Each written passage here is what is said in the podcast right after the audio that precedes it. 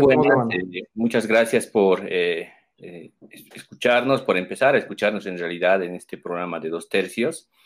Em, quiero dar la bienvenida para comenzar a Iván Lima, a nuestros invitados, Andrea Barrientos, candidata a primera diputada, a primera senaturía, perdón, por el departamento de Cochabamba, y al señor Erwin Bazán, que también es candidato, pero por la fórmula creemos del señor Luis Fernando Camacho. ¿no? A ver, vamos a eh, debatir, eh, analizar en realidad en esta oportunidad eh, un tema que ha circulado bastante en la semana que se está terminando y que tiene que ver con la fecha en concreto de las elecciones generales, el 6 de septiembre.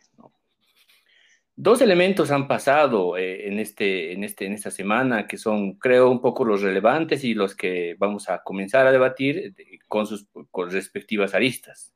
El primero es eh, la fecha misma y el proyecto de ley eh, emitido por el órgano electoral plurinacional eh, de, proponer la fecha del 6 de septiembre producto de un pacto con todos los partidos políticos. Y el segundo es el, acontecimiento de cartas enviadas entre la presidenta Yanine Áñez y la presidenta de la Cámara de Senadores, Eva Copa, como respuesta a la argumentación de la presidencia de de pedir un informe de epidemiología para llevar adelante o para promulgar la norma, ¿no? Entonces, comienzo primero con eh, eh, intentando provocar el análisis o la reflexión ah, para nuestros invitados en general eh, con, esta, con esta primera idea. Em, Salvador Romero Vallivian dijo que el proceso de negociación y de pacto con eh, el tema de la fecha con los partidos políticos no fue solamente entre el Tribunal Supremo Electoral y eh, las organizaciones políticas, sino que también fue un proceso apoyado y coordinado por dos organismos internacionales importantes, la Unión Europea y Naciones Unidas. Entonces, eh, mi primera inquietud tiene que ver con ¿Cómo queda Bolivia en el aspecto, en su imagen internacional, cuando tenemos detrás de, detrás de todo ese proceso un acompañamiento de dos organismos internacionales importantes y eh, una presidencia transitoria hoy día que se niega a promulgar una norma que aparentemente ha sido, ha sido acompañada por gran parte de los partidos, o todos los partidos y organismos internacionales. ¿En qué estado estará este, este tema en lo que se, en lo que se refiere a la imagen internacional. A ver, vamos a comenzar, eh, si, si, me permiten, por eh, Iván, luego vamos por Andrea y luego eh, seguimos por Erwin Basam. Tenemos, por, por, si acaso, entre tres a cuatro minutos para intervenir sobre este tema. Dale, Iván.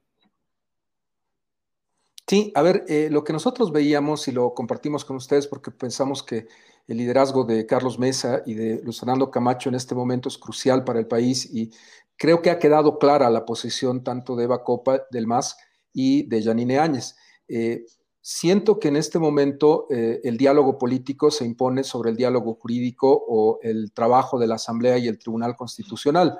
Si no empezamos a construir diálogos interinstitucionales de confianza y con eh, el, buscando el mejor interés del país, esto se puede terminar desbordando siento que la, la posición de, Luis Fernando Camacho, especialmente en defensa de los jóvenes de 18 años como electores y también luego como candidatos, ha sido algo que ha enriquecido el proceso. Definitivamente, la apertura del órgano electoral para que puedan votar ellos o puedan estar en las listas de candidatos. Ahí también teníamos una pregunta de cuántos candidatos de 18 años tiene, creemos, cuántos eh, jóvenes de menos de 20 años tiene eh, cada uno de los partidos. Creo que eh, vamos a ver, esperemos en las próximas listas que lleguen a la elección del 6 de septiembre, cuando esta sea, una cantidad significativa de jóvenes y eso es muy importante. Creo que eh, pese a que no ha habido una firma de un acuerdo, se nota que hay un diálogo entre los diferentes actores interinstitucionales y definitivamente aquí hay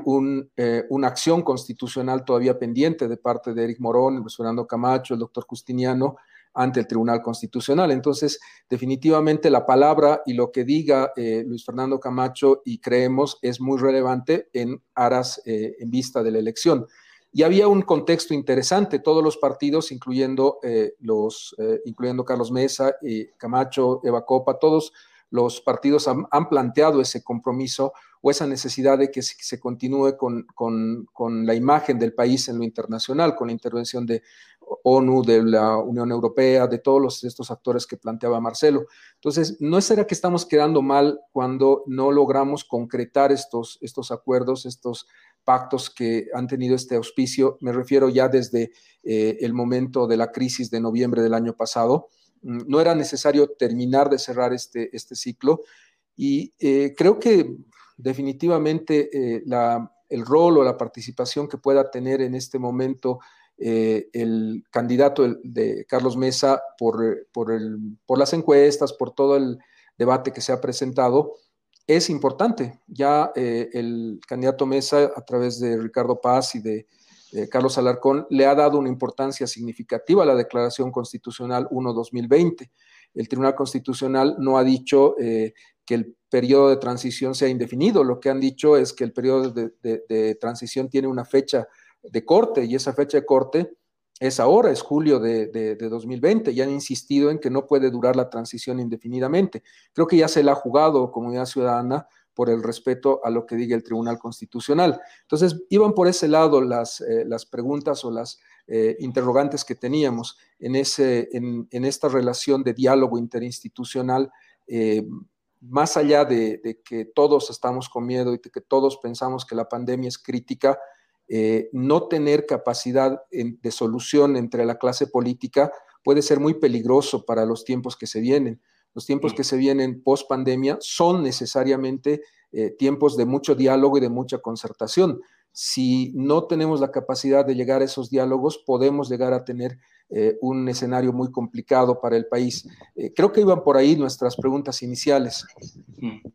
Sí, Andrea. Bueno, creo que es importante eh, abarcar esta cuestión del tema electoral. Como, como bien lo decía Iván, nosotros nos estamos apegando a la institucionalidad y a la norma.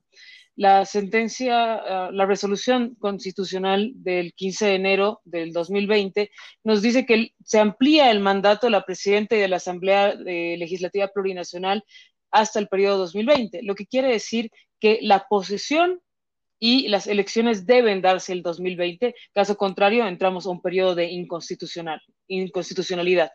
Eso es un primer elemento para tomar en cuenta para interpretar el porqué de las elecciones. Otro elemento que nos parece y nos resulta muy importante es entender que la propuesta que hace Salvador Romero y el Tribunal Supremo Electoral es una propuesta liderada por un órgano del Estado. Bolivia tiene cuatro órganos, eh, el órgano legislativo, el órgano ejecutivo, el Poder Judicial y el órgano electoral. El órgano electoral está en toda la posibilidad de promulgar una propuesta que después la Asamblea Legislativa va a hacer ley. Nosotros no hemos puesto la fecha a elecciones, sino que el Tribunal Supremo Electoral cumpliendo su función, ha elevado un diálogo, ha podido hacer un diálogo entre las diferentes fuerzas políticas, porque el movimiento al socialismo planteaba como fecha el 2 de agosto, una fecha que a nuestro parecer ponía en riesgo la salud de los bolivianos y que era apresurada para el momento que estábamos viviendo y que estamos viviendo. Y la presidenta Janine Áñez ese entonces no lo decía abiertamente, pero quería prorrogarse y no definir una fecha de elecciones. Ante esa pugna política entre más y juntos, el, Salvador Romero con el órgano electoral que plantean como fecha el 6 de septiembre. Una vez planteada la fecha del 6 de septiembre, se convoca a todos los partidos y juntos, un día antes de la reunión en el Tribunal Supremo Electoral, hace conocer a través de un comunicado en la página oficial de la Presidente Áñez que está dispuesto a acatar cualquier fecha que proponga el Tribunal Supremo Electoral. Es decir, existía un acuerdo previo y seguramente Erwin me podrá corregir más adelante, pero hasta donde entiendo, creemos es la única fuerza política que no se ha suscrito al acuerdo. Pero más allá de eso, la presidenta dijo que sí iba a estar de acuerdo con la fecha y su agrupación iba a estar de acuerdo con la fecha. Lo que ha pasado es que una vez que dos órganos del Estado se han puesto de acuerdo y se ha trabajado la ley y se la presenta al Ejecutivo para su promulgación, la presidenta dice, no, yo no voy a promulgar esta ley y le pide en una cuestión muy ilógica a la presidenta del Senado que le explique cuáles son los argumentos técnicos de, salubridad que le permiten elevar las elecciones el 6 de septiembre, que es algo quizás sacado de los pelos porque quien tiene acceso a esa información y quien controla esa información es por supuesto, el poder ejecutivo y no el poder legislativo. Entonces, Entiendo yo que hay una pugna muy fuerte en este momento entre el MAS y Juntos, que tiene que ver también con la intención de la presidenta Janine Áñez de ser presidenta y candidata. Esa doble función no nos permite manejar las cosas de manera adecuada, pero también tiene que ver con el afán del movimiento al socialismo de desestabilizar el país, de mostrar y entrar a esa pulseta política de decir acá nosotros también tenemos poder, el poder que nos da los dos tercios de la Asamblea Legislativa. Y el tema electoral, por todo lo que he expuesto, primero se tiene que dar el 2020, a pesar de que nosotros no tenemos un apuro absoluto con que sean sí o sí el 6 de septiembre. Si la circunstancia lo amerita, habrá que analizar si es viable hacerlo otra fecha.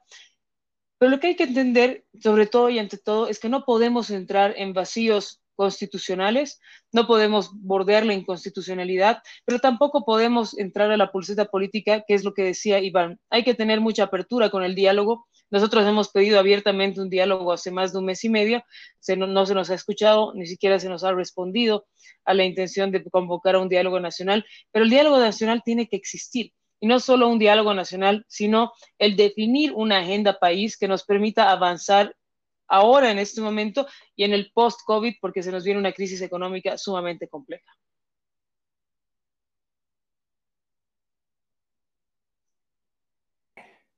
Gracias, Andrea. Perdón, a ver, ahora eh, escuchamos la posición de Erwin.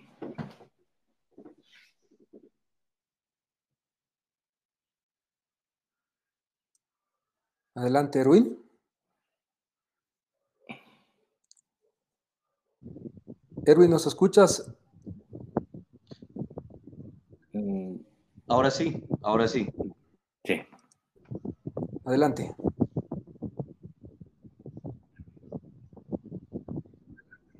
Muchas gracias. Un saludo a, a, Marcelo, nuestro anfitrión, a Iván y por supuesto a la dama que nos acompaña desde Cochabamba, Andrea. Bueno, mira, es una situación excepcional la que estamos viviendo en el país. Como excepcional también fueron los hechos de noviembre pasado. Eh, nadie eh, esperaba seguramente que todo lo que aconteció en noviembre hubiera ah, acontecido de la manera en que aconteció, es decir, una convulsión social que escaló a niveles peligrosos, desde luego. Eh, afortunadamente se logró activar la sucesión constitucional luego de que el expresidente Evo Morales renunciara y saliera del país y entonces fueron situaciones excepcionales. Y esas situaciones excepcionales tenían desde luego un contexto y era precisamente el hartazgo de la población boliviana, no solo por los 14 años de corrupción, de despilfarro eh, y todo el autoritarismo del gobierno del expresidente Morales, sino por lo que había significado la burla al, a uno de, los, eh, de las herramientas más fundamentales que tiene la democracia. Estoy hablando, por supuesto, del voto ciudadano, expresión de la voluntad colectiva de los bolivianos. Eh, el expresidente Evo Morales, el movimiento al socialismo, con la participación, por supuesto, directa eh, de las herramientas que se instalaron en torno al Tribunal Supremo Electoral, lo que nosotros llamamos la maquinaria del fraude, se burlaron de los bolivianos y cometieron lo que seguramente es el mayor fraude que hemos conocido los bolivianos. Eh, y por eso se levantó la población boliviana, contra ese fraude, porque representaba en ese momento la burla al sistema democrático, a la conciencia y a la voluntad colectiva. Eh, después de ese momento, después de noviembre, activada la sucesión constitucional y hechos los compromisos de parte de la presidenta eh, del gobierno transitorio, Yanine Áñez, de tener un gobierno de ciudadanos, de ser un gobierno transitorio, de desmontar la maquinaria masista y de convocar a elecciones lo más pronto posible. Vino después un periodo eh, que tampoco era algo que estaba en los papeles. Estamos hablando de una segunda situación absolutamente excepcional. Por supuesto me refiero a la pandemia global del COVID-19, al coronavirus. Esta situación también requiere respuestas excepcionales. Es decir, hay que entender que no estamos pasando por un tiempo ordinario que permita de la manera ordinaria, de la manera esperada, de la manera que todos los bolivianos hubiéramos deseado, activar el proceso de las elecciones para eh, un nuevo gobierno. Eh, y es absolutamente extraordinario porque basta ver lo que está pasando en el país. Eh, tenemos hospitales colapsados. Hoy en día, enfermarse de COVID-19 y pretender acceder a una cama de hospital, peor aún, a una terapia intensiva, es un viacrucis que no se lo deseo a nadie. Creo que basta a todos abrir las redes sociales para darse cuenta de la cantidad de condolencias que hay en este momento. Es terrible ver a nuestros eh, médicos eh, atender con toda la voluntad, pero sin equipamiento, arriesgando sus propias vidas. Un buen porcentaje de médicos y enfermeras hoy por hoy están de baja porque se han enfermado precisamente por estar en la primera línea de batalla. No tenemos una adecuada cantidad de camas de terapia intensiva, no tenemos los respiradores que prometió el gobierno, no tenemos nada en este sentido y por tanto el control de la pandemia es prácticamente una interrogante. ¿Cuándo vamos a salir de la pandemia del COVID-19? ¿Cuándo el coronavirus no va a ser un peligro para los ciudadanos y que podamos acudir a votar con normalidad? Es un interrogante que no la puede precisar ni el más avesado de los médicos, ningún ministro de salud, eh, no la puede precisar nadie. Precisamente no se la puede precisar porque la gestión sanitaria ha sido absolutamente ineficiente. Y como ha sido absolutamente, los tiempos no se pueden medir eh, en comparación, digamos, con lo que otros países tardaron en controlar el COVID-19. Escuchaba algún argumento. Otros países a nivel internacional han controlado el COVID-19 en tres meses, en cuatro meses, en cinco meses. En Bolivia eh, ese argumento no es suficiente y eh, es absolutamente irrefutable. No hay una certeza de cuándo vamos a llegar al pico de la pandemia y cuándo esta va a ser controlada, cuándo va a disminuir lo suficiente como para que ir a votar masivamente no sea un riesgo para los bolivianos, no sea enviar a los bolivianos a una muerte o a un contagio por lo menos seguro y un porcentaje de las personas contagiadas tendrían que morir. Hay estimaciones, yo he seguido muchas de estas estimaciones, hablan de mil muertes para septiembre, por ejemplo. Eh, hay muchas estimaciones, pero lo que es cierto es que el pretender poner las elecciones con fecha cerrada, como lo pretende eh, exponer y promover el señor Salvador Romero, presidente del Tribunal Supremo Electoral, es una lotería de bingo decirle a los bolivianos que el 6 de septiembre vamos a ir a votar con seguridad es jugarnos la lotería porque nadie tiene la certeza que para el 6 de septiembre la pandemia va a estar controlada.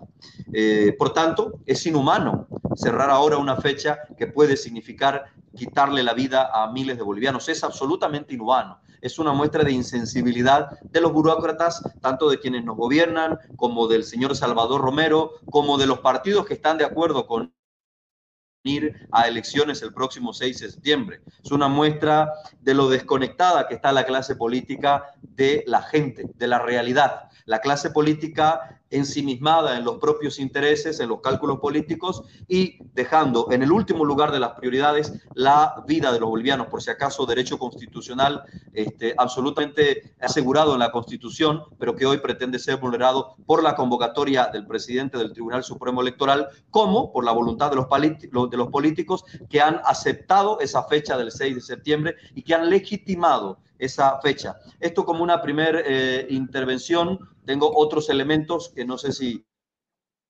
si, si escribirlos ahora para que sea un poco más interactivo. Iván, Marcelo. Sí, gracias, Erwin. Eh, creo que esta primera parte, y en realidad eh, podríamos ir cerrando, si quieren, este primer bloque con hay una, una suerte de sintonía respecto a la necesidad de resolver la crisis política que vivimos, ¿no? La crisis política que vivimos, afortunadamente, creo que eh, todos visualizamos que la única forma de resolverla es por el voto, es decir, por las urnas. No hay otra, no hay otra alternativa, ¿no? Eh, menos mal, digamos, estamos bien entronizados en el asunto de cómo resolver nuestros problemas en democracia. El, el, tema que está ahora cruzándose ahí es el, es el asunto de la, de la, pandemia sanitaria que vivimos, ¿no? Y ahí hay eh, ciertamente visiones eh, contrapuestas que tenemos respecto a cómo se está administrando la, la, epidemia y qué es lo que va a pasar de aquí a septiembre, ¿no?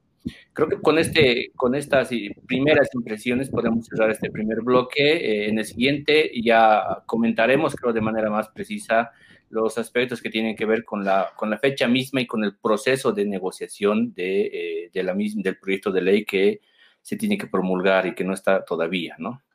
Vamos a un corte, por favor, Iván. Bueno, volvemos entonces. Eh, muchas gracias por eh, continuar escuchándonos y eh, a nuestros invitados por, por, estar, por estar acompañándonos aquí. ¿no? estamos con Andrea Barrientos, candidata por Comunidad Ciudadana, Erwin Bazán, candidato por Creemos, y Iván Lima, abogado constitucionalista. A ver, em, este bloque queremos enfocarlo más concretamente ya en, en, lo nuestro, en el terreno mismo de lo que ha pasado en Bolivia a nivel interno, ¿no? Ha habido un proceso de negociación, eh, ciertamente, que el, presidente del Tribunal Supremo Electoral eh, lo, ha comunicado, ¿no? Eh, y, un proceso, proceso de negociación que hay algo que, está, que no está presente como un dato fáctico, creo, tanto en el proceso de negociación como en la misma respuesta de la presidenta transitoria de Yanine Áñez, como en la misma respuesta de la senadora Eva Copa. Y es cuál es la proyección que, tiene Bolivia, pero una proyección fáctica, verdadera, de lo que va a ocurrir con la pandemia de aquí a septiembre.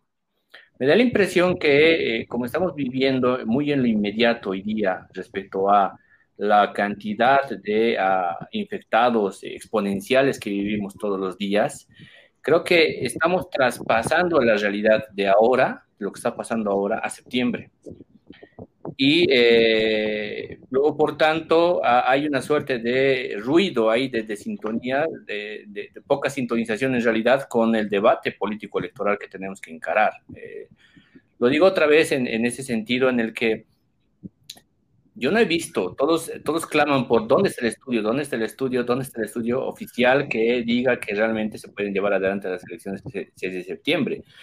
Pero eh, todos reclaman esto y nadie ofrece, digamos, un dato, un dato concreto. Y creo yo que el que debería ofrecer el dato concreto y real, y real es el, gobierno eh, central, es decir, el gobierno transitorio, ¿no? Carlos Mesa ya ha lanzado un primer, para mi gusto, que es un primer spot eh, de campaña, donde él habla de dos mensajes, básicamente, ¿no? Y solo lo planteo como pregunta primero a Andrea. Em, el mensaje de Carlos Mesa se transmite en el siguiente sentido, es decir, eh, ya no más fraudes y tampoco corrupción. Es como intentando desmarcarse o intentando tener, digamos, si quieres, un sello propio respecto a lo que es el masismo y respecto a lo que es eh, la agrupación de Juntos, y luego, por tanto, dónde se situaría en concreto Carlos Mesa en todo este proceso de negociación eh, de la, del proyecto de ley y dónde se sitúa ahora en términos electorales. Andrea. Bueno, creo que para nosotros... Uh lo que tú decías, Marcelo, es clave.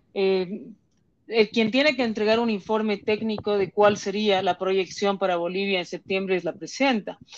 Yo quisiera volver un poco al, discurso de salud que estaba manejando Erwin. Es importante dejar en claro que no es una dicotomía absoluta elecciones versus salud. No se trata de o hago uno o hago el otro y si hago el uno mato gente.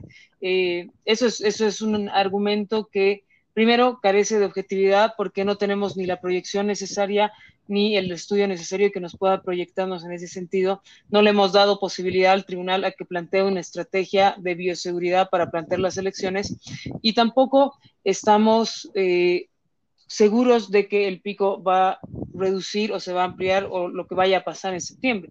Sin duda alguna, si nosotros, por ejemplo, en agosto sabemos que vamos a estar en una etapa crítica el 6 de septiembre y no podemos ir a elecciones, lo natural y lo obvio, lo evidente será que se proponga un cambio de fecha, pero eso lo tendrá que hacer el órgano electoral en coordinación con la Asamblea Legislativa y el Poder Ejecutivo también, ¿no? Por otra parte, la pregunta que tú haces eh, es fundamental porque nosotros hemos estado en una suerte de sándwich, uh, no solo en el momento de crisis, sino también antes. Eh, en un sándwich, ¿por qué? Primero yo voy a poner en evidencia y con claridad que quienes han sido víctimas del fraude han sido primero todos los bolivianos, pero también un partido en, construcción, una alianza en construcción que es Comunidad Ciudadana.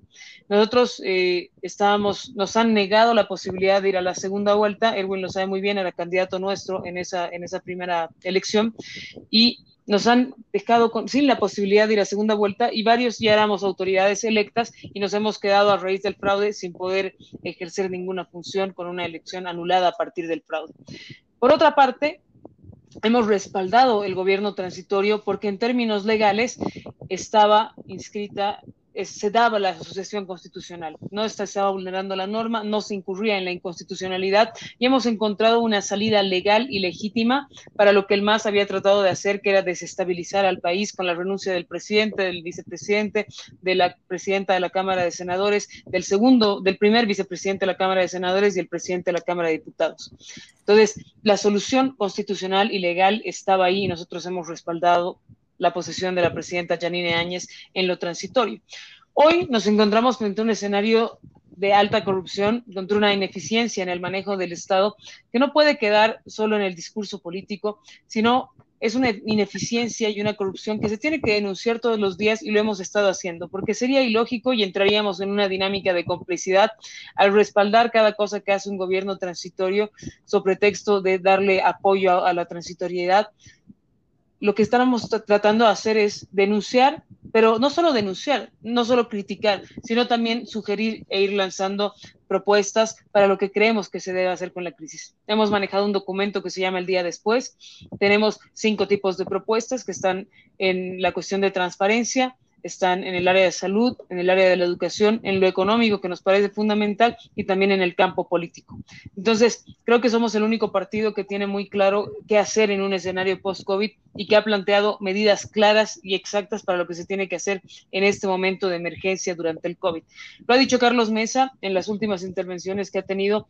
La responsabilidad está ni siquiera solo con los municipios, a los que se les pide que ejecuten sus presupuestos cuando ya no los tienen, sino en los ciudadanos de a pie. Somos nosotros ciudadanos que estamos cargando la responsabilidad de conducir el incremento de casos, el no incremento de casos, la salud y la protección de nuestros seres queridos. Y bien lo decía Erwin, hay gente que está muriendo todos los días, hay gente que está muriendo en, los en las calles y la pulseta política en la que yo voy a permitirme hacer mucho énfasis, la pulseta política entre el MAS y juntos no nos está permitiendo avanzar en el buen manejo de la crisis. Una pulseta que se da entre el órgano ejecutivo y el órgano legislativo, una pulseta que se da entre el poder central del Estado y las, eh, los gobiernos autónomos, es decir, gobernaciones, municipios, pueblos indígenas.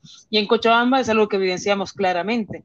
El gobierno central tiene una pugna interna a nivel político con su alcalde José María Leyes. Eh, no se maneja Cochabamba a nivel de municipio, pero tampoco se lo maneja a nivel de gobernación porque la gobernadora pertenece al movimiento al socialismo. Entonces, en esta pugna que también se evidencia en Santa Cruz y seguramente Erwin nos va a poder dar mayor información al respecto.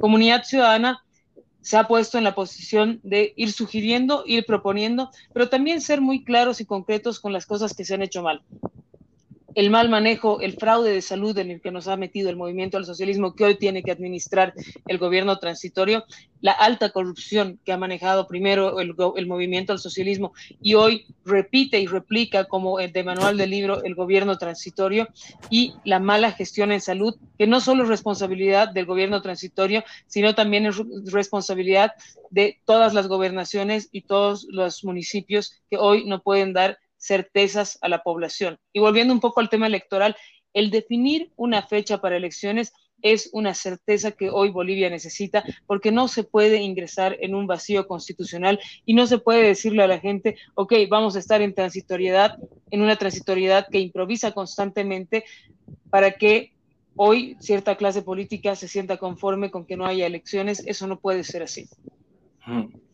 Gracias. a ver, para Erwin Bazán, en la semana que estamos ya terminando, eh, paralelo a la fecha de las elecciones, han, ocurrido, digamos, dos, dos, elementos que me parecen que desde creemos eh, merecen, digamos, un poco de, reflexión. Eh, el primero es el anuncio de de no, no necesariamente la propuesta, digamos, programática desde Creemos, sino más bien un anuncio bastante personal de, de, Luis Fernando Camacho que ha dado vueltas, ¿no? Por los medios de comunicación. ¿Cuánto crees tú que eso realmente va a afectar a, una campaña política en la que hasta antes de eso eh, habían estado proponiendo el, el asunto del de el, padrón electoral, el asunto de que eh, se, se, registrara otra vez a los, a los eh, los que vayan a cumplir 18 años hasta el día de la elección. Es decir, estaban entrando en un debate que a mi gusto era bastante productivo en realidad, eh, pero ese debate que era propositivo y, y, constructivo, creo que se detiene por el anuncio de eh, Luis Fernando Camacho de su situación personal, ¿no? de, lo que le está ocurriendo. Y además, unido a eso, eh, ¿cuánto crees que realmente le hace de favor a la construcción de la democracia y de las instituciones el hecho de que hoy día se ataque al órgano electoral? Sabemos muy bien y tenemos unas críticas y podemos expresarlas, eh, creo, con mayor contundencia respecto al órgano legislativo y al órgano ejecutivo. Pero un órgano que tiene hoy día la, llave de solución de entrada para la crisis política que vivimos, eh, creo que eh, no estoy tan seguro si cuánto realmente pueda ser útil atacarlo realmente, que es lo que han estado haciendo primero juntos, los de juntos, y de alguna forma también eh, la, la, gente de, Creemos ah, en, en, en, esta, en esta lógica de, de, la última semana que estamos viviendo. Eh, dale, Erwin. Gracias, Marcelo. Bueno, primero, los temas eh, que son parte del ámbito privado de la vida de nuestro candidato, eh, yo no los comento porque reitero, son temas de su vida personal que él mismo ha explicado. La otra parte, la de hacer cálculos eh, político-electorales sobre cuánto puede perjudicar, beneficiar, etcétera, es precisamente el escenario en el que nosotros estamos diciendo que no debe entrar la clase política, es decir, en el, en el escenario del cálculo electoral, porque es precisamente por esos cálculos que están midiendo cuándo me conviene que sean las elecciones. En ese cálculo están los partidos políticos. Por supuesto, hay un texto constitucional que debe ser respetado, hay la necesidad de ir a elecciones. Nadie se opone a la necesidad de ir a elecciones. Nosotros hemos sido y somos muy duros con el gobierno transitorio precisamente por los hechos de corrupción, por la absoluta incapacidad que ha mostrado en la gestión de la, de la crisis sanitaria y por muchas situaciones que son de conocimiento público. Entonces somos muy duros y por supuesto que creemos que eh, tenemos que ir a elecciones, pero esas elecciones tienen que ser cuando esté asegurada la salud y la vida de los bolivianos. Este es, eh, esta es la diferencia. Nosotros estamos muy cerca de la gente y de lo que la gente está viviendo. Y de nuevo, de nuevo, tengo que eh, expresar mi pesar por la distancia que hay entre la vieja clase política y el ciudadano de a pie. Y digo distancia porque, de nuevo reitero, están ensimismados en sus intereses políticos, corporativos, en su cálculo electoral y no en lo que está viviendo el ciudadano boliviano. Esto como primer elemento. Lo otro es respecto al órgano electoral. Bueno, si no hubiéramos cuestionado lo que hace el órgano electoral, probablemente hoy Evo Morales fuera presidente de todos los bolivianos, porque es precisamente por una sociedad que actúa eh, en, en, el rol que además es constitucional y legítimo de control social, es decir, una sociedad que cuestiona, que pregunta, que está disconforme, ¿verdad? Si no hubiera sido la sociedad, sociedad, el pueblo boliviano, porque aquí los partidos políticos tienen que ser este, suficientemente autocríticos en decir que no fue la clase política quien este, puso en evidencia el fraude electoral como tal, sino que fue la sociedad boliviana que con su empuje logró lo que finalmente ya todos conocemos, la, la renuncia de Evo Morales y todo lo que, lo que sucedió después. Entonces, es precisamente por esta conciencia crítica de la sociedad boliviana que podemos llegar al fondo de la cuestión y llegamos al fondo de un fraude escandaloso. ¿Y por qué digo esto como antesala? Porque personalmente estoy ya en la sospecha de todos los actos del Tribunal Supremo Electoral. ¿Y por qué le digo en la sospecha? Porque un Tribunal Supremo Electoral que se toma prácticamente ocho meses, seis meses, ocho meses para decidir si iban a presentar una demanda penal contra Evo Morales, para estudiar, para preparar esa demanda penal, yo, y estoy en mi derecho, me pregunto si eso fue que necesitaban, como dijo el presidente del Tribunal Supremo Electoral, un análisis colectivo o era casi, o, esa acción eh, significa omisión o significa prácticamente en los hechos encubrimiento a Evo Morales, al movimiento del socialismo eh, que perpetró el fraude. Eh, de verdad te lo digo, por ahora lo digo como interrogante, ¿fue omisión o es encubrimiento? Pero yo ya sostengo que da por lo menos para sospechar de que los actos del Tribunal Supremo Electoral este, están reitero, bajo el manto de la sospecha. Ahora bien, el punto aquí es que no se ha desmontado la maquinaria del fraude. Por supuesto, a Evo Morales le daría muchísimo gusto y sería prácticamente una victoria para Evo Morales después de habernos realizado el gran fraude, que vamos nuevamente a elecciones con la misma maquinaria fraudulenta y con las mismas reglas de juego que él nos dejó. Y yo me pregunto, ¿para qué sirvió la lucha del pueblo boliviano si vamos a ir a elecciones de nuevo con la misma maquinaria del fraude y con las mismas reglas fraudulentas que Evo nos dejó? ¿De qué sirvió la lucha y el sacrificio de los hermanos bolivianos? Esto es fundamental que nos respondamos con mucha sinceridad. Y cuando digo maquinaria del fraude, estoy hablando del Tribunal Supremo Electoral, que a más de haber cambiado la cabeza al presidente del Tribunal Supremo Electoral y luego las cabezas departamentales con sus directivas, no se ha hecho más.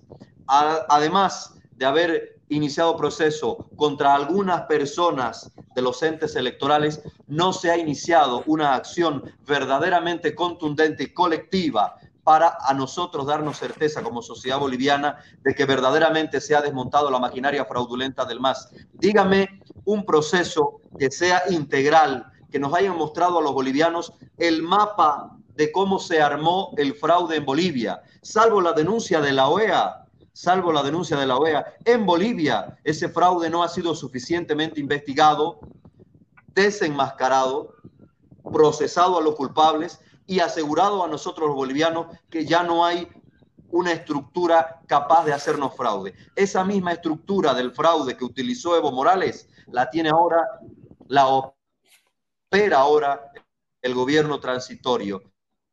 Yo personalmente no, en esa postura de lavarse las manos de parte del gobierno transitorio, de esa postura casi con, con pose de decirle que no, no queremos elecciones aún, porque el gobierno transitorio está haciendo exactamente los mismos cálculos políticos que el movimiento al socialismo para ir a elecciones. Solo que sabe que como está en función de gobierno, tiene nomás que lavarse las manos. No se desmontó la maquinaria del fraude entonces. Ir a unas elecciones con esa misma maquinaria sería legitimar de alguna manera el fraude que Evo Morales mm, montó y perpetró en Bolivia. Pero además hablamos también de las reglas fraudulentas que desde el año 2013, con la ley 421, favorecen de cierta manera y le dan ventaja al movimiento al socialismo, no solo en términos de la elección, sino también en lo que después significa la composición de la Asamblea Legislativa Plurinacional. podremos hablar después de la ley 421, pero es claro que, y lo digo ahora a efectos de que no se tergiversen mis palabras, existen una serie de circunscripciones especiales cuyo derecho legítimo de participar y de tener representación, por supuesto que se tiene que respetar y seguir amparando. Pero seguro que hay, hay que hacer un análisis en relación a la ley 421 para que además de respetar y garantizar los legítimos derechos de representación de las circunscripciones especiales, pueda también significar que no existe una desproporcionalidad, eh, una falta de equidad y, una sobre representación del movimiento al socialismo en términos de que el voto rural tenga más peso que el voto urbano. Y eso signifique, reitero, una eh, composición con mayoría del movimiento al socialismo, independientemente de quién vaya a ser o no vaya a ser el presidente, de quién vaya a ganar o no vaya a ganar eh, la elección como tal, sino en términos de la composición de la Asamblea Legislativa Plurinacional. Hay una deuda pendiente y eso es lo que nosotros sostenemos, más allá de lo que tú señalaste eh, como mérito al inicio, la posición de creemos absolutamente firme en términos de que se debía respetar el derecho de los jóvenes que cumplen 18 años a elegir y a ser elegidos. Esa posibilidad ya se ha abierto, aunque todavía de forma ambigua, pero ya está abierta esa posibilidad. Seguramente eh, será aclarado, algo se dijo ya que sería por renuncia de algún candidato para que se pueda habilitar la posibilidad de inscribir a otro candidato eh, nuevo. Eh, eso, eso, eso es bueno, hay que seguir avanzando en eso, pero no era lo único que decía Creemos. Tú recuerdas que Creemos presentó una posición muy coherente de inicio y la posición de inicio de Creemos era de que había que desmontar y hay que desmontar la maquinaria fraudulenta que Evo Morales nos dejó. Seguro que Evo Morales va a festejar desde Buenos Aires que vamos a elecciones con las reglas y la maquinaria que él nos dejó. Gracias, Erwin. Gracias, Erwin. Eh, si me permites, Marcelo, eh, tengo varias preguntas. quiero hacer una pregunta igual, igual Iván, eh, para igual puntualizar. ¿Cómo, te, ¿Cómo quedamos ahora, digamos, en términos institucionales, entre el Tribunal Constitucional y el órgano electoral? ¿Cuál es el balance jurídico que tienes? Sí, en, en realidad el, todo este tema ante el Tribunal Constitucional ha quedado ya cerrado, solamente queda el recurso de el diputado Morón y Luis Fernando Camacho. Mm, entiendo que todos los demás recursos no han sido admitidos y están, están desestimados, ¿no? Y ese segundo recurso eh, tiene que ver eh, con los eh, temas que ya ha mencionado Erwin y que han quedado parcialmente solucionados, la edad de los jóvenes de 18 años, pero hay un tema crucial que creo que es el que nos atrae a esta conversación. Eh, el argumento que se plantea es qué ocurre con las personas hipertensas, mayores de 65 años, con diabetes, y esa disposición de la Constitución que nos habla de que el voto es obligatorio. O sea, si en Bolivia el voto es obligatorio, eh, la consecuencia de no ir a votar el 6 de septiembre o la fecha que fuera implica, por ejemplo, que quien no vaya a votar no pueda ser candidato en las elecciones subnacionales para las alcaldías y las gobernaciones. Y ahí sí te afectan un derecho político esencial, ¿no? El derecho de, votar, de elegir y ser elegido, se vería afectado porque no vayas a votar en esta elección. Mm, creo que todavía tenemos un capítulo más. Eh, lo que diga el Tribunal Constitucional puede cambiar la fecha del 6 de septiembre. Si, me permiten, ah, volviendo al, escenario de la pregunta que habíamos planteado, eh, hoy em, estamos frente a una presidenta que no quiere promulgar la ley, pero no es el punto final del debate. El día 23 de junio, Eva Copa va a estar en condiciones de promulgar la ley y va a estar fijada la fecha del 6 de septiembre para elecciones en el país. El 23 de junio es un punto de inflexión. Si hasta esa fecha, la próxima semana, Janine Ángel no promulga la ley, Eva Copa promulgará la ley. Si este es el escenario y el 6 de septiembre tenemos elecciones, el calendario electoral tiene que activarse en julio y vamos a entrar a una campaña política intensa. En ese escenario, Erwin, eh, yo veo que, ustedes son los únicos que no están eh, siendo parte del pacto político. Eh, el 21 de julio van a tener esa claridad que ha tenido Salvador Romero de ser parte del proceso electoral o van a ser coherentes y se van a retirar de esta elección. Van a ir a elecciones si Eva Copa promulga la ley el 23 de junio y se define continuar con este proceso por parte del Tribunal Electoral, o ya la posición que se, lee entre líneas del, fraude electoral y de la maquinaria haría que ustedes se retiren de, esta elección.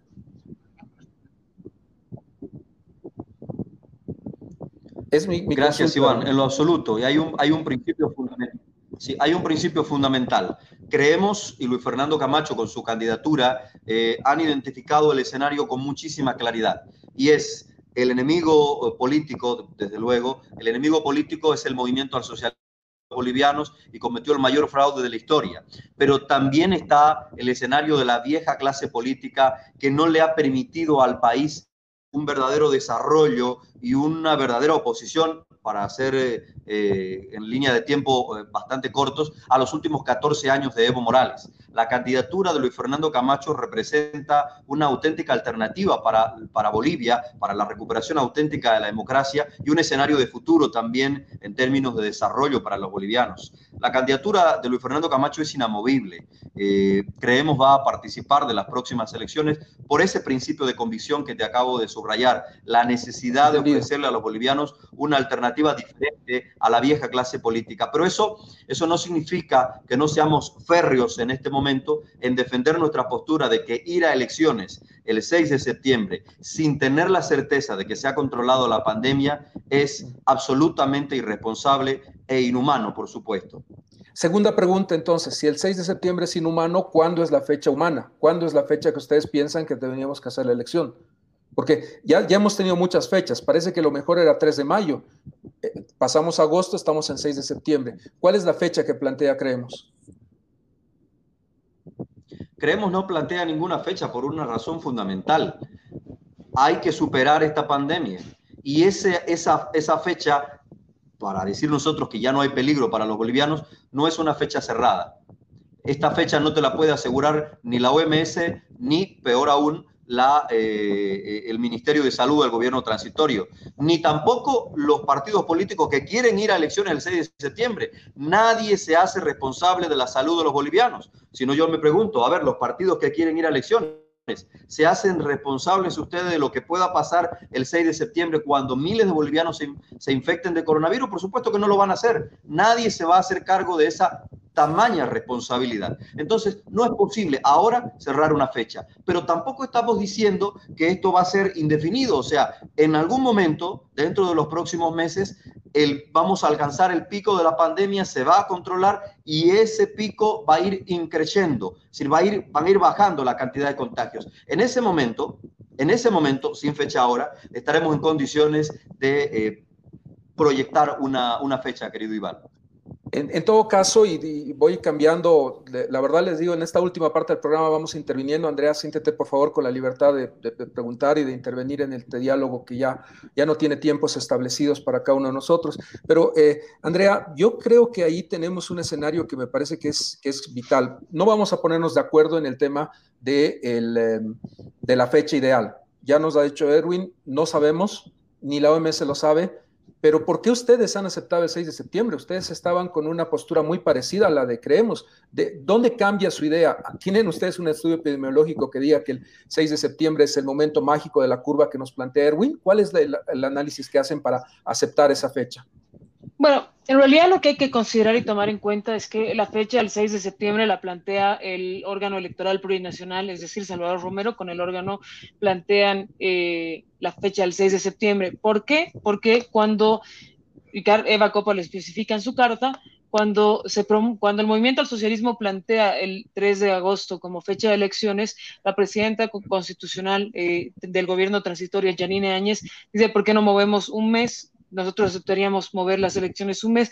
Y en la negociación parecía ser que el punto común para poder ir a elecciones era mover un mes las elecciones. Nosotros, como les decía antes, no tenemos ningún apuro con que sean el 6 de septiembre, podría moverse siempre y cuando las elecciones se den el 2020 y la posesión se dé el 2020 y estemos dentro de esos tiempos, no tenemos ninguna premura. Lo que sí me sorprende es el discurso que va manejando, creemos que a mi gusto y con todas las disculpas del caso Erwin es excesivamente demagógico.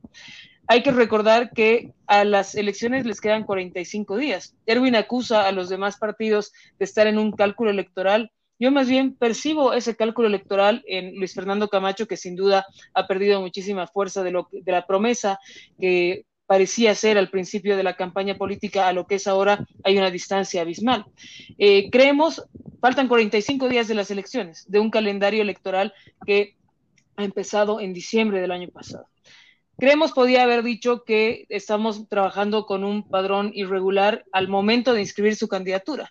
Creemos podía haber dicho que hay un aparato de fraude que no se ha desmontado al momento de inscribir su candidatura. Creemos, como lo ha hecho Comunidad Ciudadana, podía haberle levantado procesos penales a los autores del fraude electoral, como lo ha hecho Carlos Mesa y y lo ha hecho nuestro aparato, a Evo Morales, Álvaro García Linera, al mismo Arce Catacora, nosotros les hemos iniciado procesos, ¿por qué creemos no lo ha hecho? Entonces, más allá del pedido que hacen ellos de que los menores de 18, las personas que cumplen 18 años puedan participar en la elección, que es algo que yo comparto plenamente, creo que la demagogia electoral no es buena ni positiva. Creemos tiene hoy en su partido gente que ha sido candidata a otras fuerzas políticas que hoy ha cambiado eh, para ser parte de Creemos, y yo no digo que esté malo cambiar de opinión, sino que me parece quizás inconsecuente con lo que uno pregona en un principio y luego cambia. Siento la misma actitud en este momento, porque al final no termino de comprender yo qué está proponiendo Creemos, porque me parece que en la postura que han ido manejando no comprenden eh, la sentencia constitucional perdón, la resolución de constitucional del 15 de enero, me parece que no terminan de entender la ley 421 y la utilizan con fines electorales desinformativos a la población, porque es falso que el voto del área rural es más que el voto del área urbana, y si fuera así le pido a Erwin que me explique con datos cómo funciona, y ahí podemos quizás entrar en un debate un poco más dinámico del por qué ese es un una falacia y no existe esa situación. No lo digo yo, lo dicen constitucionalistas. Iván seguramente nos podría explicar un poco más a detalle, pero yo me aferro al análisis que hace eh, Carlos Alarcón y también José Antonio Rivera sobre la ley 421, sobre la asignación de escaños. Y si creemos tuviera mayor conocimiento de la constitución política y las leyes electorales, sabría que las circunscripciones pueden modificarse después de los censos. El censo es el año 2022, lo que quiere decir que el año 2023 podríamos modificar las circunscripciones. Eh, cada circunscripción que tenemos en Bolivia tiene entre 180 mil a 210 mil habitantes. No conozco ni domino las circunscripciones en Santa Cruz, pero en Cochabamba tenemos nueve circunscripciones uninominales, donde por lo menos cinco están conformadas, pertenecen al área metropolitana de Cochabamba. Por otra parte, en Bolivia se escoge a voto presidente, la cantidad de diputados se define en, en, en relación a la cantidad de gente que ha votado por el presidente, lo que quiere decir que eso determina cuántos diputados uno tiene en base al voto presidente. No se determina en base a cuánta gente está votando en el área rural o cuánta gente vota en el área urbana. Lo que sí define el voto de cada circunscripción es si, gana, si se gana ese diputado uninominal o si se pierde el diputado uninominal.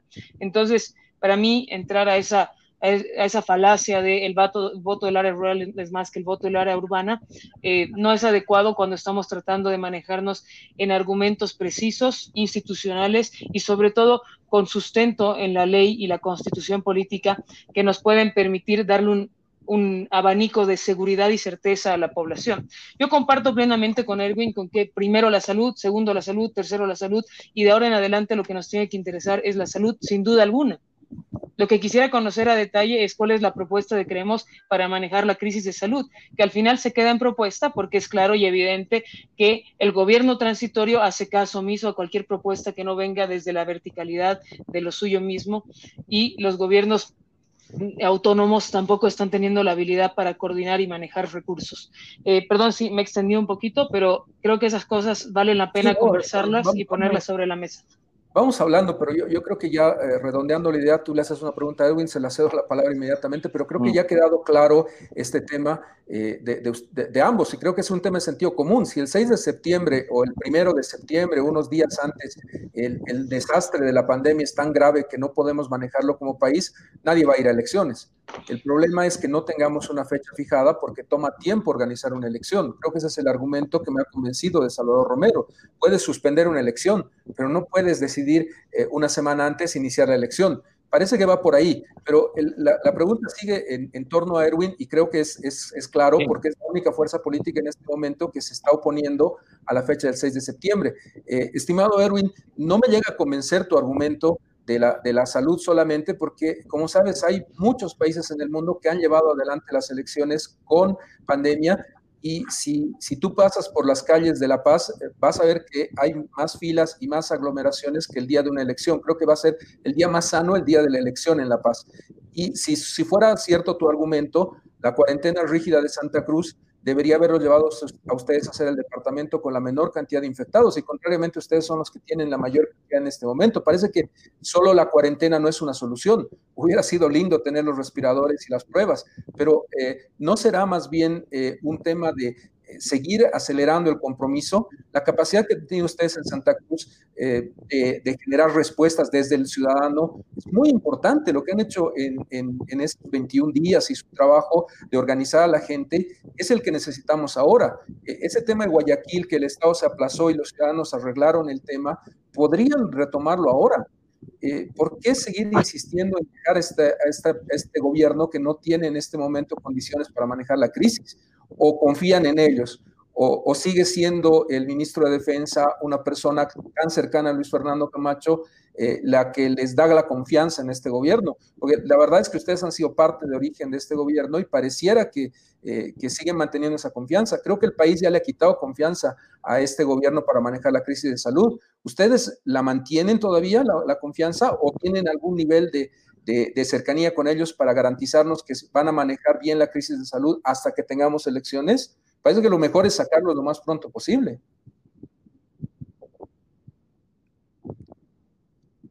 Erwin, disculpa que sea tan... Que me haya Gracias, Iván. De ninguna manera. Quiero comenzar esta... Adelante, Erwin.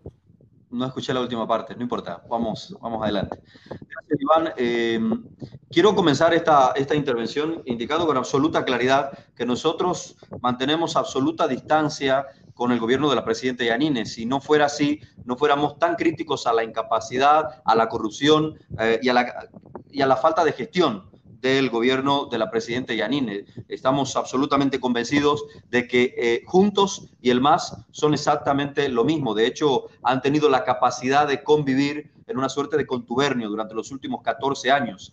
Casi, casi diría que se necesitan, que se necesitan para seguir existiendo el MAS y Juntos. Esto quiero decirlo con absoluta certeza y quiero decirlo además como alianza creemos. Eh, es verdad que Luis Fernando Camacho eh, fue uno, fue el ciudadano que de alguna manera encabezó esa voluntad popular eh, y que llevó después a la renuncia de Evo Morales. Pero de ahí en más y de esos primeros días, creemos no tiene ninguna cercanía en lo más mínimo con el gobierno de la presidenta Yanine. Y es más, somos seguramente de los más duros detractores que tiene el gobierno de la presidenta Yanine. Eso hay que decirlo con absoluta claridad. Eh, y por supuesto que estamos de acuerdo que a este gobierno hay que cambiarlo, pero hay que cambiarlo preservando el bien mayor, y el bien mayor a cuidar y a proteger en este momento, y lo dice la constitución política del Estado, es la vida de los bolivianos.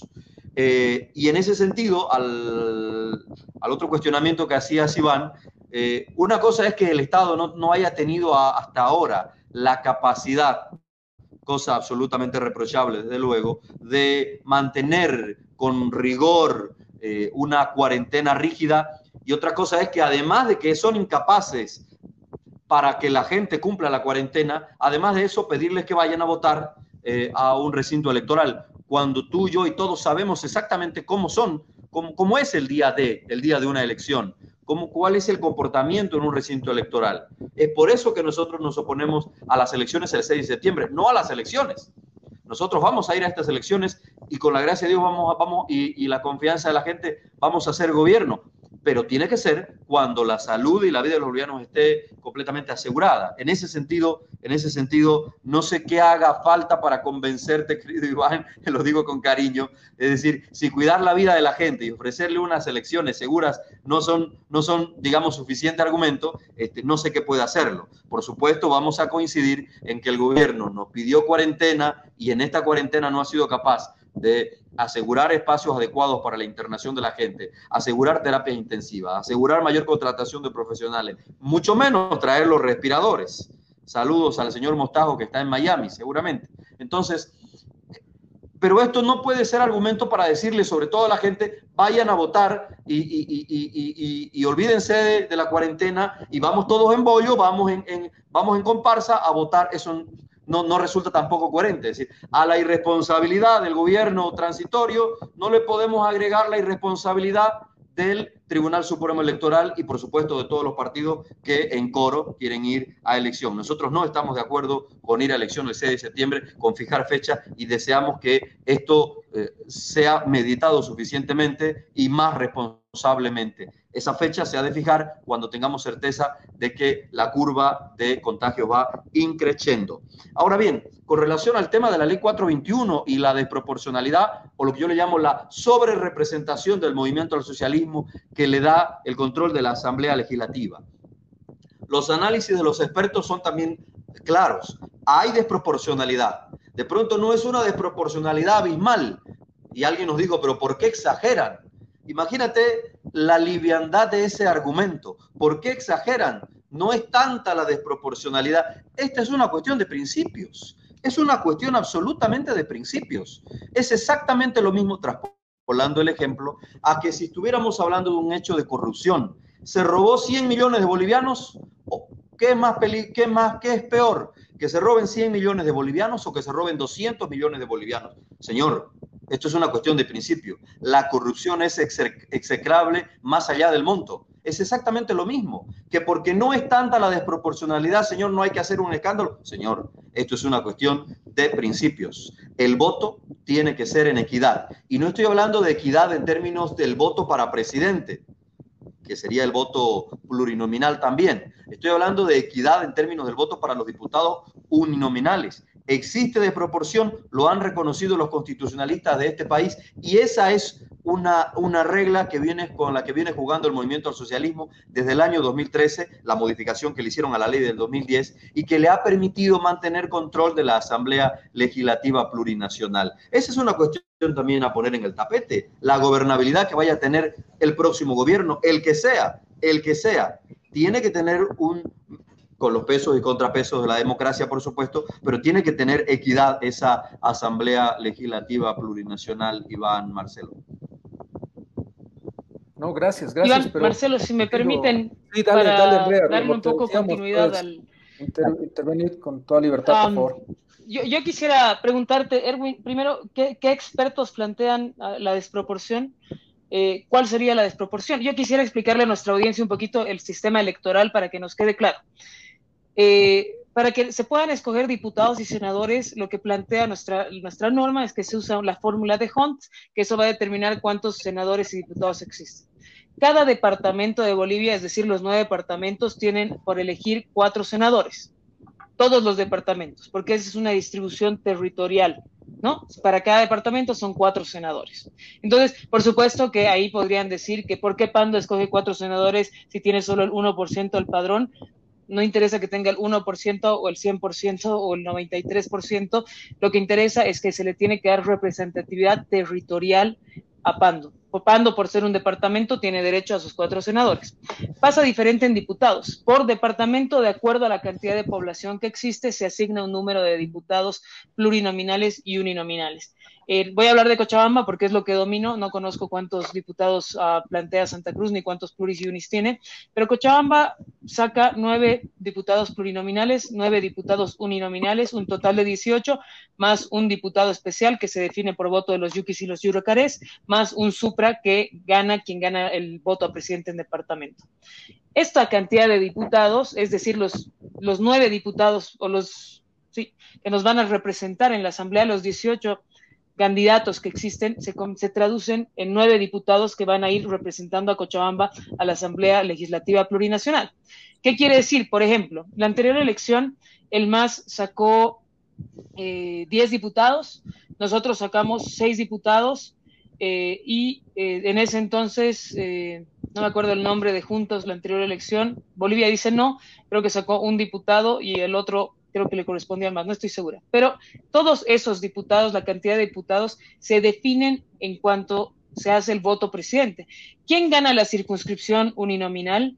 No afecta al voto a presidente ni afecta a la cantidad de diputados que, se, que, tiene, que tiene cada partido por representación de voto presidente. Entonces, el cálculo que hace Erwin, a mí yo no termino de entenderlo, porque lo que pasa en el área, en las áreas de las circunscripciones cuando cada ciudadano va a votar por su diputado uninominal. Primero es que no se puede definir con una regla numérica 210 mil habitantes para cada diputado y para cada circunscripción, porque cada municipio varía en, cantidad de número de personas. Por eso el parámetro es entre 180 mil y, 200, y 210 mil por circunscripción. En el caso del cercado, yo te diría que esa es falso decir que, perdón, en el caso de Cochabamba es falso decir que existen más diputados o una falsa representación del área rural por sobre el área urbana, o que tres votos del área rural equivalen a un voto del área urbana, porque, de nuevo, y repito y voy a insistir, que se elige por voto a presidente, no se define el voto a diputado por cuánta gente está yendo a votar en el área rural. Entonces, yo termino, no, no me termina de cuadrar, eh, el Toño Rivera hace un gran análisis al respecto, porque además él rompe esta, esta idea, este mito que está tratando de posesionar, creemos, de algunos sectores de la población, de que existe una división entre ciudadano del área rural y ciudadano del área urbana. Hemos superado el 52, por suerte, ya no es una categoría que tengamos, y hoy un ciudadano es ciudadano aquí, haya nacido en Potosí, en Cochabamba, en Santa Cruz, en, en Punata o en Yayagua o donde sea, sigue teniendo la misma categoría de ciudadano, tiene los mismos derechos y obligaciones eso en la ley, aunque en lo simbólico podemos hablar de un racismo profundo, pero en la ley y en lo que significa ir a votar, eso está claro y preciso. Eh, no, no conozco los, los, estudios que ha ido leyendo Erwin, pero los que he tenido la posibilidad de leer yo y, y con la gente que he podido conversar yo, me gustaría escuchar tu opinión al respecto, Iván. Eh, coinciden en que a nivel constitucionalidad y a nivel de la ley y la norma y los reglamentos, sería un falso debate querer decir. Y me sigo preguntando yo, Erwin, y me gustaría que me respondas. Ustedes han inscrito a la contienda electoral al mismo tiempo que nosotros. Ustedes han planteado ser parte de esta contienda electoral. ¿Por qué no han hecho las observaciones en su momento, al momento de la inscripción? ¿O por qué no han dicho, antes de que usted, señora presidenta, convoque una elección, aquí un ratito hay que modificar estas cosas, creemos que hay que modificar estas cosas? Me parece que entran al mismo juego de juntos, que dice un día yo me sumo a esta propuesta que vaya a hacer el Tribunal Supremo Electoral, vamos, yo me apunto porque Juntos saca un comunicado un día antes de la promulgación y cuando se le pasa la ley para que ella pueda promulgar, la presidenta dice, no, no, ahora necesito que me pasen un informe de salud. Entonces, ahí hay que tener un poco de cuidado con la demagogia política y yo insisto en este tema porque queremos hacer entrar una nueva forma de hacer política nosotros como jóvenes. Yo tengo 31 años. Eh, cuando me he inscrito de candidata, la primera vez tenía 29, ahora tengo 31 años, pero eh, me parece importante hablar las cosas con datos muy certeros y precisos. Y el discurso de la renovación política tiene que ver no solo con un discurso, sino con la acción de mostrar la verdad práctica, de poder apegarse a los hechos concretos, de mostrar la norma tan real como es, más allá de mi interés político. Y creo que es algo que se tiene que defender en un momento de tanta incertidumbre como el que estamos viviendo en este momento. Y Iván, me gustaría que tú nos puedas, desde tu lugar de constitucionalista, explicar un poco también cómo se maneja la cuestión de, del voto. Gracias, Andrea. Pero, ¿sabes? El, en realidad el experto en eso es, es, Marcelo. Ha escrito muy buenos artículos sobre el tema y hay, hay un debate muy intenso, como ustedes lo plantean. Pero quiero volver al punto práctico. Le vamos a ceder la palabra a Erwin para que te responda. Pero en este tema de la ley 421, la verdad no me preocupa mucho porque diga lo que diga el Tribunal Constitucional, que entiendo ha rechazado las acciones, y con un criterio práctico de tal vez no involucrarse, creo que es un punto a debatir. Erwin tiene razón. Eh, el problema está en la cantidad de diputados. Tener 130 diputados es el candado que nos complica la vida y eso necesitamos asamblea constituyente para cambiarlo. ¿Por qué les digo esto de los 130 diputados? Porque en cualquier análisis, partiendo de lo que dice Erwin, tendríamos que dividir el padrón, 7 millones de habitantes, entre 130 para hacer el criterio de Erwin de decir eh, con precisión a eh, cuántos votos tiene cada escaño. Y en ese escenario llegaríamos a la injusticia de que Pando no tenga ni un solo diputado, porque no tiene la población suficiente para tener un diputado. Entonces, como nuestra constitución ha previsto índice de desarrollo humano, ha previsto eh, continuidad territorial y una serie de factores, tenemos que tomar esos criterios para llegar a la cifra que tenemos actualmente. Los siete indígenas, eh, la realidad de Pando. Imaginen ustedes el gran problema con seis departamentos enojados con, en este momento solo tenemos representantes del eje con nosotros, con La Paz, Cochabamba y Santa Cruz. Sería un parlamento de, solamente del eje si, si seguimos la regla que está planteando Carmen Eva González el Parlamento sería del eje, y eso no es algo adecuado. Erwin, cediéndote la palabra, eh, te decía que no me preocupa este debate porque por más que ustedes ganen en el Tribunal Constitucional, que creo que pueden ganar si llegan a ser admitidos en el recurso, esa, eso va a ir al Parlamento. El Parlamento del MAS no va a cambiar la ley. Por lo, por lo, tanto, en esta elección del 6 de septiembre o en algún momento de este año, vamos a seguir con las reglas anteriores. Creo que lo que estás planteando va a tener que ser un debate profundo para la elección del 2025 y después del censo del 2022. Va por ahí el escenario. No, quisiera eh, dejar de decirles que nos quedan los últimos 10 minutos, ya estamos terminando. Erwin, si puedes hacerlo bien breve tu respuesta para que entremos a los últimos temas que teníamos pensado.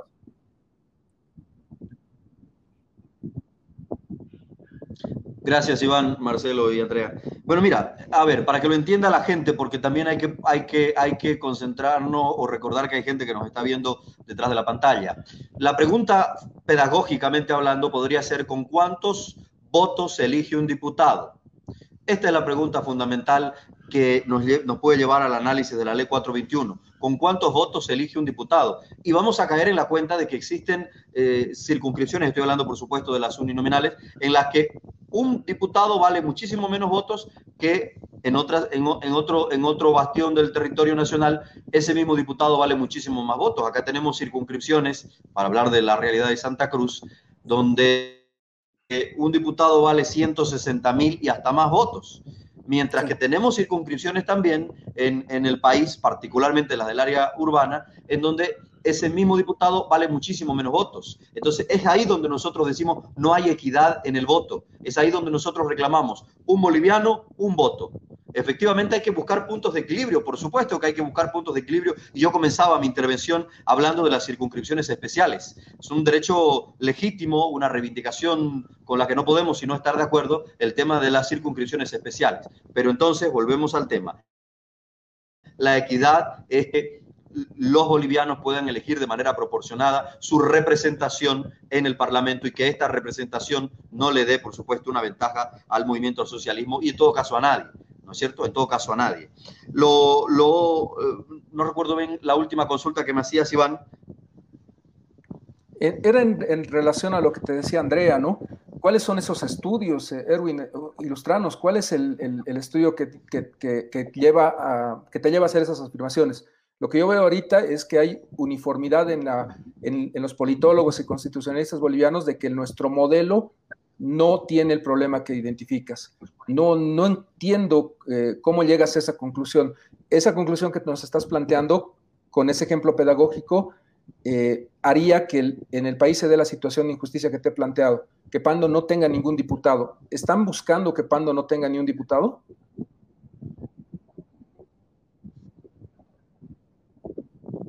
Por supuesto que no, Iván, por eso, por, eso vuelvo, vuelvo a insistir en el concepto. Hay que buscar los puntos de equilibrio, pero esos puntos de equilibrio de, ninguna manera le pueden dar la ventaja al movimiento, al socialismo en términos, en términos de una sobrerepresentación del voto rural sobre el voto urbano. Este es el concepto fundamental, querido, querido Iván. ¿Y por qué creemos no lo dijo al momento de inscribir la candidatura? Por una cuestión muy fundamental, por una cuestión absolutamente básica y fundamental, porque el gobierno transitorio tenía un compromiso en ese momento, ¿no es cierto? Y era precisamente devolverle a, a Bolivia la confianza de lo que pudiera hacer como gobierno transitorio y lo que... Eh, el, Tribunal Electoral, órgano independiente desde luego, tenía que hacer. Pero después de ocho meses, después de ocho meses, no es difícil llegar a la conclusión de que ni el gobierno transitorio ni el Tribunal o el órgano electoral plurinacional han cumplido los compromisos. Y entonces de nuevo nos ponemos en esa situación, por supuesto contestataria, desde luego que sí, pero nos ponemos en esa situación de advertirle a los bolivianos de que estamos yendo a una elección primero, sin haber desmontado la maquinaria fraudulenta del MAS y segundo, con las reglas de juego que le dan ventaja al movimiento al socialismo. Esto es fundamental. Entonces, eh, la posición ha sido absolutamente coherente. Luis Fernando Camacho inscribió su candidatura en el momento que se convocó a elecciones, pero era, era necesario inscribirse. Ahora, después de todo este tiempo en que, repito, ni el gobierno transitorio de la presidenta Yanine, ni el Tribunal Supremo Electoral han realizado o han llevado adelante las tareas que debieron haber llevado adelante, pues entonces es necesario decirlo. Es mejor decirlo ahora que ser cómplices, actuar como ovejas e ir en coro a una elección sin, sin llamar la atención de lo que está haciendo el Tribunal Supremo Electoral. El presidente Evo Morales, su partido, el Movimiento al Socialismo, eh, y por supuesto los operadores del Tribunal Supremo Electoral cometieron delitos electorales, delitos electorales que no han sido investigados suficientemente ni castigados. Esto es lo que los bolivianos no queremos y no puede ser que seamos los únicos que estamos llamando la atención eh, en relación a que el fraude no ha sido suficientemente investigado y que estamos yendo a reglas, eh, perdón, a una elección con la misma maquinaria fraudulenta del movimiento al socialismo. Marcelo, te estamos con, el tiempo terminado prácticamente, pero sigo, eh, sigo sin entender la, pregunta. Yo, yo, sé que Carlos Mesa ha sido querellante. Hay una querella de Carlos Mesa. Hay una querella ahora del Tribunal Electoral que no es contra los, es contra los autores, es decir, contra, puede ser contra cualquiera. Y ustedes no tienen querella. ¿Cuándo presentan la querella, Erwin? ¿O no la van a presentar?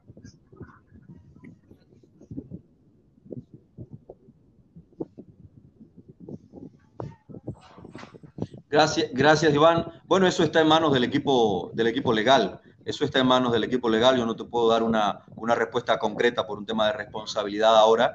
Eh, entiendo yo que el gabinete legal está eh, eh, haciendo esos análisis que son análisis que tienen que ver también con la factibilidad de que con el gobierno transitorio esto prospere, porque el propio gobierno transitorio no ha dado absolutas señales de querer o de tener la voluntad política de investigar al movimiento del socialismo. Es por eso que nosotros trasladamos, si tú quieres, esta situación al escenario de la sociedad, porque efectivamente el aparato judicial aún está en manos del movimiento al socialismo y el gobierno transitorio no ha hecho absolutamente nada por que eso deje de ser así. El gobierno transitorio recibió un, un, país con un movimiento al socialismo que estaba prácticamente de huida y pareciera que más bien le han hecho eh, técnicas de resucitación porque ahora están envalentonados y ya vemos lo que está haciendo el movimiento al socialismo. Ha puesto en marcha, ha puesto en marcha su técnica de la violencia para poder desestabilizar este gobierno y por otro lado, eh, efectivamente están bloqueando eh, créditos económicos y demás para poder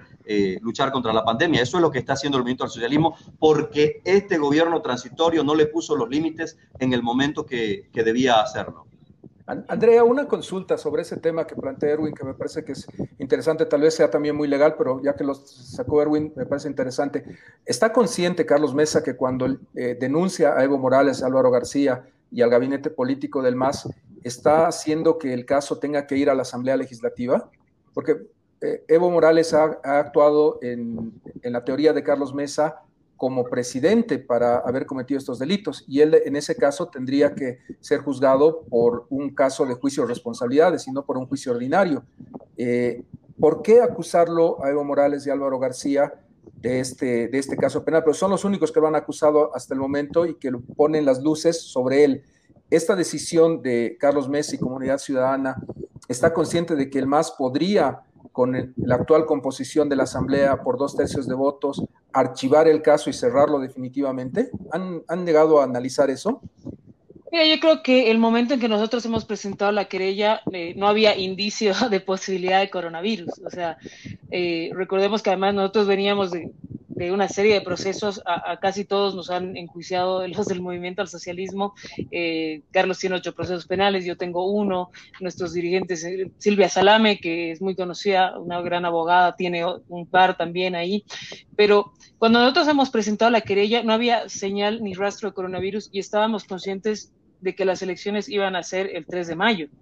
Eh, tú recordarás que recién nos han dado la respuesta a la querella que hemos presentado hace unas 3, 4 semanas atrás, si no me equivoco, no tengo la fecha exacta, pero eh, para ese entonces, o sea, nosotros ya estaríamos con el panorama de otra asamblea legislativa, otra conformación de la asamblea. Y lo que entiendo y me queda claro es que nadie va a tener dos tercios de la asamblea legislativa y que ahí cualquiera que sea el panorama, eh, si haces un cálculo de mayoría, la oposición al más, la, la, que hubiera sido, la que resulta la oposición al más, tendría más bien una mayor posibilidad en el Senado y estaría plenamente consciente de que existe un fraude, el fraude más grave que se ha cometido en la historia democrática del país. En eso comparto plenamente con Erwin y comparto también plenamente con que este gobierno transitorio no ha tenido la capacidad de tomar las medidas necesarias para hacer responsable de lo que ha pasado a Evo Morales y al movimiento al socialismo. Y creo que es algo urgente, es algo pendiente y es algo que tenemos que resolver eh, como una de las primeras medidas a llevarse a cabo, por supuesto que vienen después de las medidas de salud y las económicas para el siguiente gobierno. No, les agradezco, pero en, resumen y solamente para que puedan hablarlo con sus equipos legales, seguramente que el MAS va a tener al menos un tercio de votos. Y con ese camino que están llevando todos los partidos políticos, ese tercio le va a hacer un salvavidas a Evo Morales y Álvaro García para que nunca sean juzgados. Ustedes vean cuántos juicios de responsabilidades tenemos en nuestra asamblea, en el que personas de un liderazgo menor, Alfredo Rada, eh, el mismo señor Salvatierra con los tractores, nunca han sido sometidos a juicio porque la Asamblea Legislativa te blinda, ¿no? Ese, creo que es un escenario que hay que empezar a entender eh, de cómo funciona nuestra justicia. Eh, voy a cederle a, la palabra a, Marcelo, pero entiendo que hay un elemento que es vital en este debate. tiene que haber elecciones este año, creo que todos estamos de acuerdo, salvo creemos. Erwin me, responderá al final, pero creo que todos, salvo creemos, están de acuerdo con elecciones el, 2000, el 2020. Eh, segunda conclusión que yo eh, saco de este debate interesante, si el 6 de septiembre no tenemos condiciones de salud, sería irresponsable para toda la clase política y el Tribunal Electoral insistir en eso, pero eso se verá y se suspenderá en función a esos resultados. Y tercer elemento, me parece que ya el diálogo interinstitucional ya no es el mismo, eh, y lo has dicho bien, antes del COVID podíamos arrepentirnos, podíamos volver, podíamos hacer muchas cosas.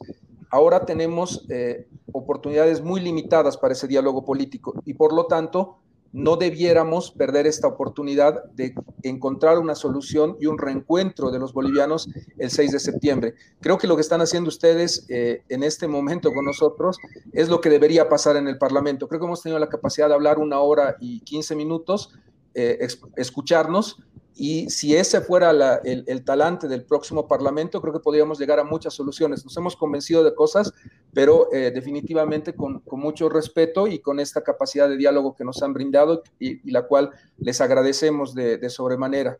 Estimado Marcelo, no sé si ya vamos cerrando el programa. Adelante, Marcelo. Sí, sí brevemente. A ver, eh, me da la impresión de que muy poco se han movido las fichas. Eh, en términos de posiciones políticas eh, desde octubre del año hasta ahora. ¿no? Sigo observando una salida político-institucional de, parte de comunidad ciudadana, que es la que se, ha planteado desde, desde, la misma, desde el mismo proceso electoral. Es decir, esa es la salida. la, salida es por la vía político-institucional. Y por la parte de lo que ahora es, creemos, y lo que en su momento fue eh, solamente, digamos, Fernando Camacho con el Comité Cívico de Santa Cruz, una salida política rupturista es decir, casi, casi por fuera del sistema, ¿no? Eh, planteando todo el tiempo eh, estar, digamos, al margen de los partidos, al margen de la clase política, intentando plantearse una imagen distinta. Eh, por eso digo, creo que muy poco se ha movido realmente en el tablero político hasta ahora, ¿no? Y unos breves, breves, pero apuntes sobre el tema del sistema electoral. Primero que no es un ciudadano un voto. Lamento decir esto, no es un ciudadano un voto, es un ciudadano dos votos porque votamos en la franja superior para presidente, senador y diputado plurinominal. Y en la franja inferior de la papeleta votamos para diputado uninominal.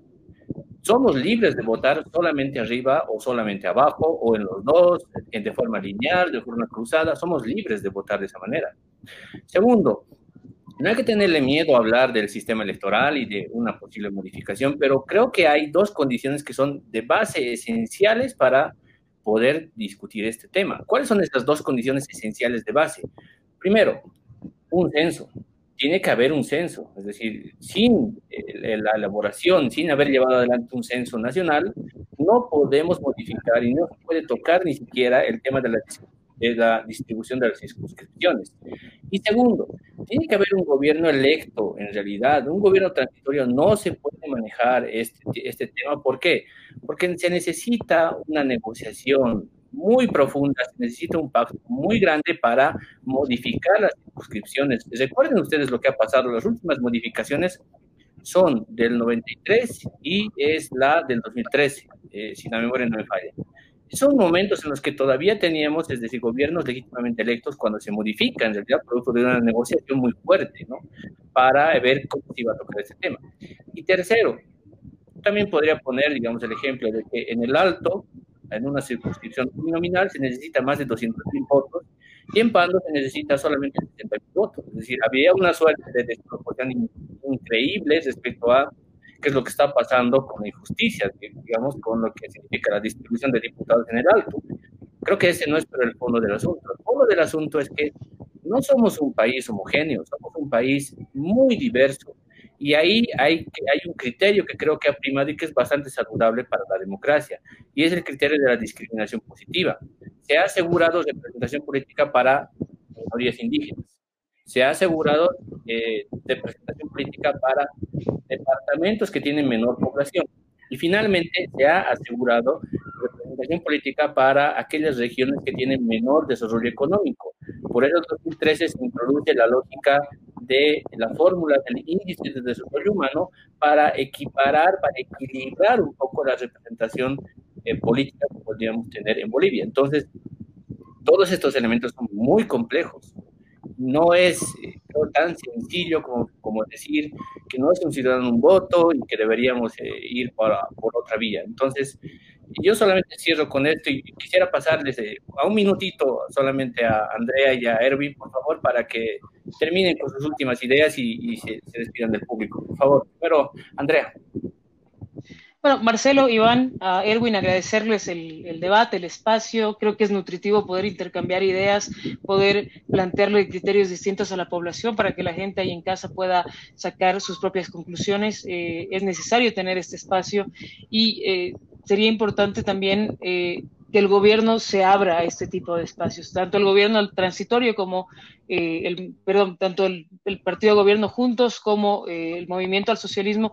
Es importante que podamos dialogar entre todos, es importante que involucremos a la sociedad civil también en la toma de decisiones, en la participación política, pero sobre todo es importante lo que decía Iván hace un momento, la unidad de los bolivianos, la apertura al diálogo político para que prime primero el interés de la gente, primero la salud, la vida de la gente, antes que cualquier otra cosa. Y hoy, cuando estamos acercándonos al pico de la pandemia, con un escenario trágico, donde no se hacen test, donde no se equipa hospitales, donde no hay material de bioseguridad, es urgente que podamos coordinar, no solo con los niveles del Estado, sino también con la sociedad civil organizada y los demás partidos políticos. Ojalá el gobierno pueda escuchar esta sugerencia y ojalá podamos salvar vidas de más bolivianos y bolivianas, que es lo que hoy debe interesarnos. Muchísimas gracias por el espacio, un saludo enorme a la población y recomendarles que tengan muchísimo cuidado y cumplan con todas las sugerencias que nos hace llegar el gobierno central.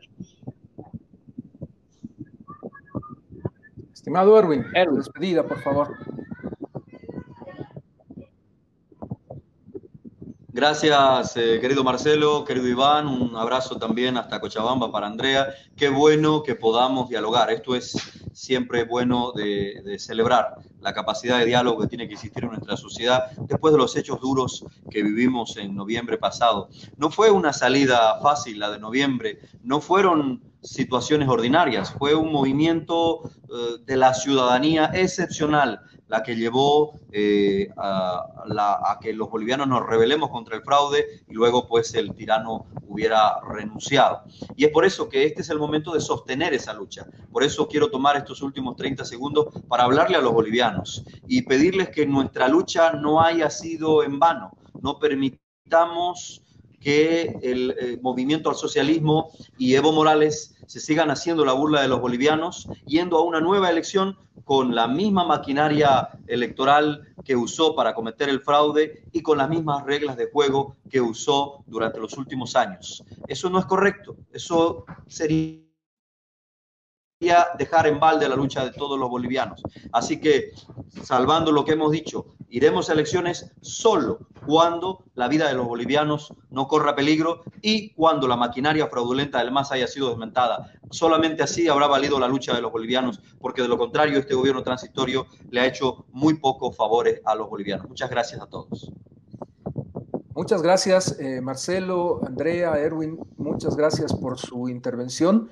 Nos vamos a seguir invitando, esperemos que podamos seguir compartiendo este diálogo. Eh, a los oyentes de, de Herbol, eh, los que nos siguen en las redes sociales, muchas gracias por su atención. El segundo programa de este tercer ciclo de dos tercios.